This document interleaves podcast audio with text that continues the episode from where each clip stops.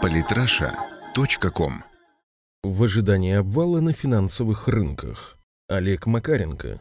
Неизвестные пустили сейчас слух, что Deutsche Bank якобы запросил у ЕЦБ экстренный кредит. Твиттер отреагировал моментально, аккаунт шутников уже забанили. Вместе с тем ситуация с Deutsche Bank остается крайне тревожной, и если этот слух завтра подтвердится, аналитики, пожалуй, только пожмут плечами, дескать, к этому все и шло. А вот уже настоящая новость. Банк Америки предупредил о грядущем обвале на рынке облигаций. Цены на облигации забрались невероятно высоко, а доходность по ним никогда за последние 500 лет задокументированной истории не была столь низкой, как сейчас. Напомню, сейчас экономики Запада дружно погружаются в пучину ПОПС, политики отрицательных процентных ставок. В этих условиях покупка облигаций становится убыточным делом. Вы даете в долг, допустим, 100 франков, а через год вам возвращают только 99. Вы спросите, почему же кто-то покупает облигации даже на таких невыгодных условиях? Причин тому несколько. Во-первых, много где власти заставляют придворные банки покупать облигации, неважно по какой цене. Ну знаете, как в советские времена в полупринудительном порядке распространяли лотерейные билеты и тому подобную дребедень.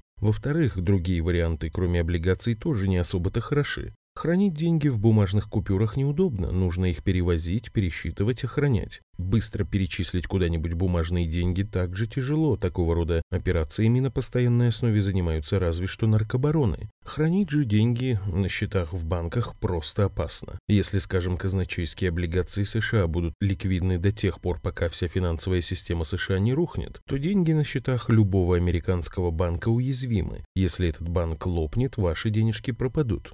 Вот и получается, что иногда лучше заплатить немного за хранение денег в надежных облигациях, чем связываться с неудобными и опасными наличными. На всякий случай напомню, что в статьях на финансовую тему под термином «наличный» или «кэш» подразумевается обычно не бумажные банкноты, а деньги на счетах в банках. Так вот, цены на облигации бьют рекорды, доходность падает ниже всяких разумных пределов. Однако что же происходит в это время с кредитами для реального бизнеса? А кредиты для реального бизнеса, равно как и кредиты для физических лиц, напротив, дорожают. Кредитная ставка Либор обновила максимум с 2009 года. Это значит, что брать новые кредиты и обслуживать старые становится в среднем все дороже и дороже. Банкиров, конечно, тоже можно понять. В условиях нестабильности они пытаются подстраховаться и заложить свои риски в ставку по выдаваемым кредитам. Вот так выдашь бизнесмену кредит, а он возьмет и разорится. Тогда лучше зарядить ему ставку повыше. Повторюсь, ситуация не просто тревожная, ситуация критическая. Авторитетное рейтинговое агентство Standard Poor's, например, недавно заявило, что корпорации США утопают в долгах. По мнению агентства, ситуация сейчас хуже, чем перед 2008 годом. Более того, аналитики S&P полагают, что серьезные проблемы, такие как массовые банкротства в некоторых секторах экономики США, это только вопрос времени.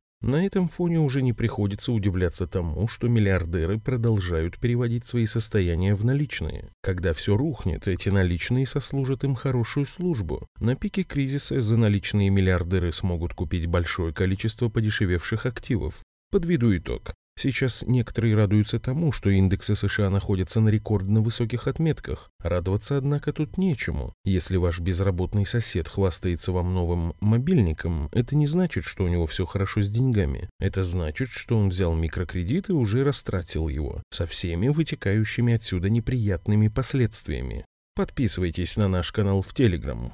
Самые интересные статьи о политике и не только – Читайте и слушайте каждый день на сайте polytrasha.com.